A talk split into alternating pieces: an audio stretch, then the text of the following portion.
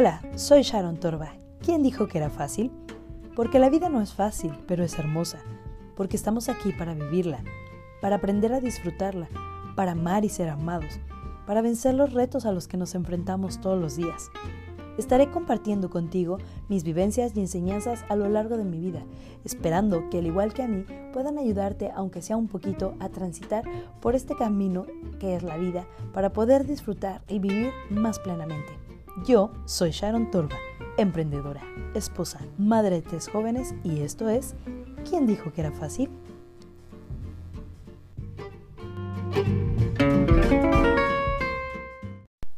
Hola, ¿cómo están? Me da muchísimo gusto saludarlos. Pues bueno, vamos a iniciar este nuevo podcast y, y estaba meditando antes de grabarlo que cuando grabé el último estábamos agonizando en mayo, se nos acababa mayo. Pero hoy estamos prácticamente a mitad de junio. Es increíble lo rápido que pasa el tiempo. Y aunque traigo muchos temas que quiero compartir con ustedes, me quedé pensando mitad de año. El primer podcast que yo grabé se llama ¿Por qué no logro cumplir mis propósitos de año nuevo? Y dije, quizás es un buen momento para reflexionar en esto. Ha sido un año eh, muy loco. Desde que inició con muchas noticias. Y bueno, la más fuerte la sabemos. Estamos aquí varados con un COVID-19 que no nos deja regresar a las vidas eh, comunes y naturales. Y entonces por eso es que decidí que este podcast lo vamos a dedicar a esto. Analizar un poquito cómo van esos eh, propósitos de año nuevo. ¿Ya cumpliste alguno? ¿O o bueno, pues como está una pandemia, como la cosa se ha puesto complicada, pues la verdad es que no hemos hecho nada. Quiero iniciar antes de entrar en materia con una historia, la historia del monje y su discípulo y la vaca. Resulta que el monje y su discípulo comenzaron un viaje. Y mientras iban en el viaje, el monje decidió que quería darle una lección a su discípulo. Así que eh, pues les llegó casi la noche, tenían que buscar un lugar donde quedarse y llegaron a una pequeña aldea. Y el monje le dijo que investigara a su discípulo cuál era la familia más pobre, porque se quedarían esa noche con esa familia. La encontraron, vivían en lo alto de una colina, en una casa muy humilde, así que llegaron ahí esa noche, tocaron la puerta y los habitantes de esta familia, aunque muy sencillos, decidieron recibirlos con todo el gusto posible. Esta familia tenía una sola vaca y era la fuente de su sustento. Ellos consumían la leche, de ahí hacían cosas, quesos, eh, cosas para ellos, pero también de lo que les quedaba, ellos iban y lo vendían, la leche y el queso. Así es como ellos se mantenían pues todos los días. Así que bueno, pues el monje y sus discípulos disfrutaron de los alimentos que ellos les dieron con todo gusto, durmieron esa noche y a la mañana siguiente el monje le dijo a su discípulo, ven, vamos. Llegaron al lugar donde estaba la vaca y entonces el monje le dijo, mata a la vaca, fue lo que le dijo a su discípulo. Este volteó y le dijo, pero ¿qué te pasa? Si la vaca es el, es el único sustento de esta familia? ¿Cómo les vamos a hacer esto? El monje contestó, simplemente mátala. Y bueno, finalmente el discípulo, no queriendo la cosa, mató a la vaca. Salieron de la casa e iban caminando y el discípulo realmente pensaba, ¿cómo es posible que mi maestro haya hecho algo tan horrible? Esta familia nos abrió las puertas y él les mata a la única fuente de ingreso. Sin embargo, no dijo más. Pasaron los años y el monje y el discípulo tenían que volver a hacer un viaje que implicaba pasar por esa zona. Así que el discípulo iba pensando si encontrarían a esa familia y cómo la encontrarían. ¿Qué sentiría cuando los vieran? Curiosamente, cuando llegaron a la aldea y miraron la colina, la casa ya no estaba. Ahora estaba una mansión, una casa enorme, que se veía que tenía muchos lujos. Y eso entristeció mucho más al discípulo, pues seguramente aquella familia al haber perdido a su vaca, pues habían perdido todo. Quizás habían muerto, quizás habían tenido que dejar ese lugar para tratar de conseguir dinero y ahora pues sí, ya vivía una familia rica ahí. Tocaron la puerta y al abrir el portón, ¿cuál fue la hermosa sorpresa? Y es que dentro vivía la misma familia, pero ahora en condiciones completamente diferentes. Esto intrigó muchísimo más al discípulo, el cual, pues, mientras comían los alimentos, no dudó en preguntarles qué es lo que había pasado.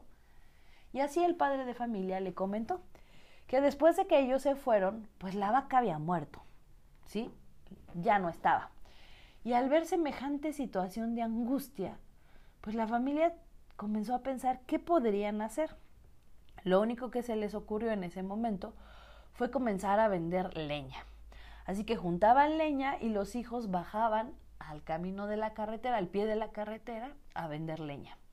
Mientras estaban ahí, uno de los hijos se ponía a tallar sobre algún pedazo de madera que siempre tenía. Y le gustaba hacer figuras. Y en una ocasión alguien, mientras compraba la leña, vio las figuras. Decidió que quería comprárselas, así que el muchacho se las vendió. Y entonces comenzó a hacer más figuras. Y la gente pues le compraba más y más sus figuras. Después no solo hacía figuras, a alguien se le ocurrió que si no le podía hacer una silla, un sofá, una mesa. Y el muchacho comenzó a hacerlo. Los muebles eran tan hermosos que la gente comenzó a murmurar sobre ellos y a darles fama. Ellos empezaron a ser famosos. Ahora no solo compraba la gente del pueblo, sino venía gente de diferentes lugares. Llegó a tal grado su fama que ahora mucha gente les compraba desde el extranjero. Sus muebles se habían vuelto famosísimos. Así que bueno, finalmente la vaca había muerto, pero ellos habían encontrado una nueva forma de generar ingresos y la vida les había cambiado. El discípulo se quedó pensando en la historia. ¿Cómo era posible que al matar la vaca algo tan extraordinario hubiera ocurrido? Bueno, pues es el fin de la historia del monje, el discípulo y la vaca. ¿Por qué he querido contarte esta historia? Porque creo que en nuestra vida a menudo tenemos muchas vacas. Esas vacas nos dan esto que nosotros conocemos como una zona de confort. Y es muy lindo estar en la zona de confort. Y es que en realidad nuestro, la forma en que nosotros funcionamos es a través de, se considera que el cerebro está dividido en tres cerebros. El cerebro primitivo, que es el cerebro instintivo, es el cerebro más antiguo que nosotros tenemos, que se dedica a que sobrevivamos. Es el encargado de que tú y yo estemos vivos a costa de lo que se tenga que hacer, pero sobre todo, entre menos esfuerzo es mejor. A este cerebro no le gusta hacer nada, le gusta gastar la menos energía. Así que, mm, ¿han visto a los cocodrilos? A los cocodrilos que están echados ahí durante el sol y no hacen nada, así se mueven lo menos, hasta que detectan a la presa. Y bueno, sí gastan algo de energía, pero la toman y vuelven a su posición de no hacer nada.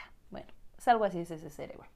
El segundo cerebro es el cerebro límbico, es el cerebro emocional, es el cerebro que, eh, pues sí, nos produce toda la serie de emociones, nos hace sentir felices, tristes, agobiados, emocionados, es ese. Y el tercero es el cerebro neocórtex. Este cerebro es el cerebro racional. Bueno, está de más decirlo, racional, es el que analiza todo. Así que bueno, cuando tú y yo estamos en una zona de confort, pues nuestro cerebro primitivo está muy tranquilo, está muy feliz. Cuando tú haces tus propósitos para año nuevo, a final de año, pues estás emocionado, tu cerebro límbico está trabajando y tu cerebro neocórtex dice sí, vamos a arrancar este nuevo año y con nuevos propósitos y haces hasta una estrategia quizás de cómo vas a lograr pues estos propósitos. Sin embargo, van pasando los días, las semanas, a lo mejor arrancaste muy bien, pero después poco a poco todos esos propósitos se van quedando pues guardaditos en un rincón. Y más, si como este año nos ha ocurrido, llega COVID-19. Menos, ya no hay razones para poder cumplir nuestros propósitos de año nuevo. Y está gacho, ¿no? Está feo. Porque se gestan una serie de emociones y sentimientos de fracaso en nuestra vida. Pero hoy que estamos a mitad de año, creo que es un buen momento para reflexionar. ¿Por qué no estamos logrando las cosas? Y es que, sabes, no logramos las cosas porque este cerebro tiene mucho poder sobre nosotros. Cuando nosotros estamos iniciando a hacer cosas nuevas, ocurren muchas situaciones a nivel de nuestra mente, a nivel neuronal, y eso lo, lo platiqué y lo comenté en ese primer podcast. Si no lo has escuchado, te invito a que lo escuches, porque ahí hablo de lo que ocurre sobre las neuronas. Pero no solo es sobre las neuronas, yo quiero que entiendas algo que nos pasa a todos los seres humanos cuando vamos a iniciar algo nuevo, cuando vamos a enfrentarnos a retos. Y es que este cerebro primitivo se pone en alerta. Cuando tú y yo estamos iniciando algo nuevo, algo que nos va a sacar de nuestra comodidad, de nuestra zona de confort, este cerebro se enciende y empieza a mandar señales de alarma y dice, ey, ey, ey, esta persona está empezando a hacer cosas raritas y no me gusta. No me gusta que me saque de mi comodidad.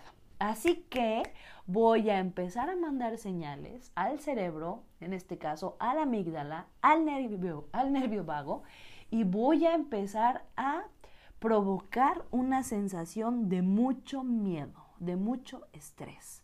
Voy a empezar a generar mucho cortisol en el cuerpo para que esta persona se aplaque y deje de estar haciendo cosas que no me gustan. Por eso cuando hacemos cosas nuevas normalmente nos produce mucho estrés y nos produce mucho miedo. Empieza una lucha entre nuestro cerebro racional y, límbico que quieren cambiar, que quieren hacer cosas nuevas, y este cerebro primitivo que se niega, ¿sí? Es una lucha como, ah, de repente lo pensé, como, el, como en las caricaturas cuando salía, eh, estaba la persona y salía el angelito y salía el diablito, ¿no? Y no lo hagas, no, sí lo hagas. Bueno, algo así, muy similar, empieza a ocurrir en nuestra cabeza, empieza a haber esta lucha. Y si tú no eres consciente que está esta lucha, que va a venir esta lucha en cuando tú quieras emprender cosas nuevas, tristemente, debo decírtelo, ese cerebro primitivo va a ganar, porque es muy poderoso y porque está en el inconsciente. Y nosotros, 85% de lo, que de lo que somos y hacemos es inconsciente. Así que yo quiero invitarte esta mañana a que te vuelvas consciente. Lo he hablado durante los últimos podcasts. Necesitamos entender que debemos ser conscientes que debemos estar pendientes de todo lo que estamos haciendo y sobre todo de que si tú quieres salir de tu zona de confort, tendrás que incomodarte, tendrás que pasar por momentos que no te van a gustar en absoluto. Cuando yo inicié todo este proceso de crecimiento, me recuerdo muy bien la primera sesión de mentoría que tuve, eh, o del curso que tuve con, con el mentor con el que estuve trabajando durante tres meses, me encantó que él dijo, ok, vamos a iniciar este proceso y quiero que sean bien conscientes y que le escriban una carta a, la gente que les rodea o que le avisen a la gente que les rodea que durante este proceso habrá días que los verán felices, habrá días que los verán enojados, otros en los que los verán tristes al borde de las lágrimas. Yo voy a causar un revuelo en sus vidas, los voy a sacudir, pero al final valdrá la pena. Y tal cual como lo dijo, mi vida fue sacudida durante tres meses. Bueno, eso fue el inicio de mi sacudida. Literalmente cumplió su promesa de poner mi mundo patas para arriba. Y eso generó mucho estrés, muchísimo, generó mucho miedo, muchas dudas. Pero cuando tú decides y cuando tú entiendes cómo es que está funcionando, cómo es que funcionamos los seres humanos, y aguantas vara, como decimos por ahí, los resultados empiezan a ser maravillosos Porque después de este sistema de alarma que se enciende y que está en nuestro cerebro así como alerta, alerta, alerta, uff, SOS, SOS, aquí está ocurriendo algo. Cuando tú empiezas a mantenerte y empiezas a contrarrestar con otras cosas todo este cortisol, todo este estrés, todo este miedo, empiezas a aprender cosas nuevas, que es súper importante. Todos los días necesitamos aprender cosas nuevas para vencer todos estos temores y estos pensamientos que vienen a nosotros. Cuando tú pasas eso, empiezas a crear cosas nuevas en tu vida y te das cuenta que todo ha valido la pena, que ese pánico que sentías valió la pena. Yo creo que muchas veces hemos escuchado que si tú quieres ver resultados diferentes, necesitas hacer cosas diferentes. Es una realidad. Nada va a ocurrir nuevo ni que te agrade en tu zona de confort. Estamos a mitad de junio. Y creo que es un muy buen momento para volver a reflexionar sobre aquello que nos propusimos en diciembre. Si lo estamos logrando o no lo estamos logrando. ¿Y qué tendríamos que hacer para modificarlo? Hoy te llevas de lección que primero necesitas acallar a ese, cerebro reptiliano que se va a negar a que tú crezcas. Necesitas hacerte consciente de tus actos, consciente de tus emociones, consciente de tus pensamientos, por qué actúas como actúas. Necesitas aprender todos los días. Busca qué aprender, porque eso estimula a nuestras neuronas y nos ayuda a generar cambios. Necesitas ponerte en acción ya. Hoy es un día para ponerte en acción. Normalmente postergamos. Yo era una persona que postergaba mucho. Decía, sí lo voy a hacer cuando sea mejor, cuando haya aprendido más, cuando me sienta lista. Y sabes algo, ese es un sabotaje horroroso que nos hacemos hacia nosotros. El momento es hoy. Tú decides hoy qué vas a hacer con tu vida. Así que ponte en acción y repite cosas. Repite lo que estás haciendo para que tú puedas ir avanzando y destruyendo todos esos pensamientos, todas esas cosas, ir matando a esa vaca que te tiene atado. A veces hay que asesinar a la vaca. Digo, y lo veo en buen sentido. Amo a las vacas, amo a los animales. Pero literalmente necesitas asesinar eso que te mantiene en ese estado que no te gusta. Porque normalmente no estamos tan cómodos en la zona de confort, o sea, sí y no, es como emociones encontradas. Pero cuando tú lo hagas, va a valer la pena, te lo aseguro. Para mí ha valido la pena asesinar a las vacas. Yo no solo tenía una, creo que tenía unas cuantas más. La más importante quizás ha sido pues ese miedo. Y cuando tú te liberas de esto, la aventura extraordinaria de tu vida comienza. Así que ya te dejé por ahí algunos tips.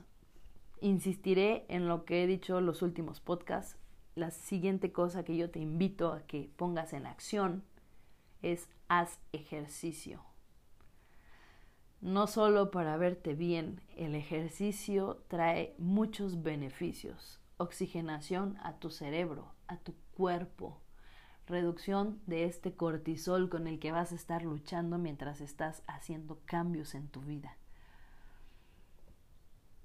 Y en un proceso más profundo y terapéutico, produce mucha sanación en muchas áreas. Así que te invito a que lo hagas haz cosas diferentes, ponte incómodo. Si normalmente abres la llave con la mano izquierda, ahora hazlo con la izquierda. O sea, pequeños actos que a lo mejor dices, ay, no puede ser.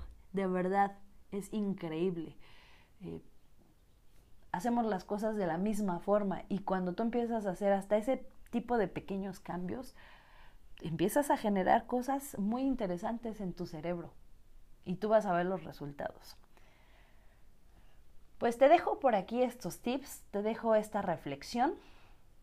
Ya sabes, como siempre me gusta platicar, me gusta comentar. Espero que te sirva este podcast que he grabado en este, en este día.